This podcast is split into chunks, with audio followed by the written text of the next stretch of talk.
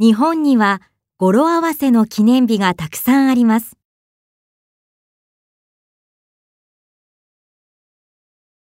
語呂合わせとは、ある言葉を読み方が似ている他の言葉に当てはめることです。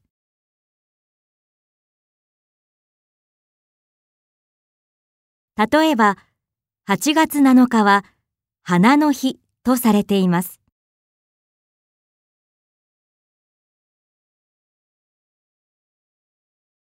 これは、8を歯と読み、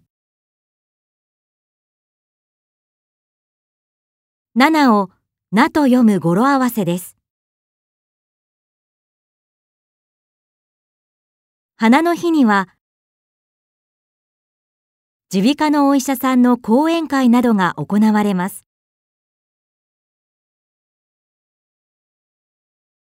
また、動物の鳴き声から付けられた記念日もあります。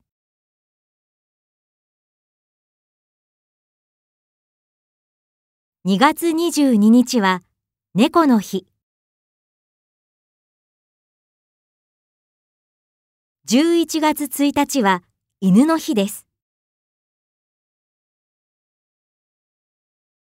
猫の日は、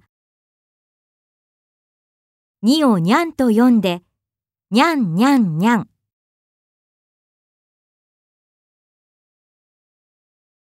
犬の日は、一を英語でワンと読んで、ワンワンワンとする語呂合わせです。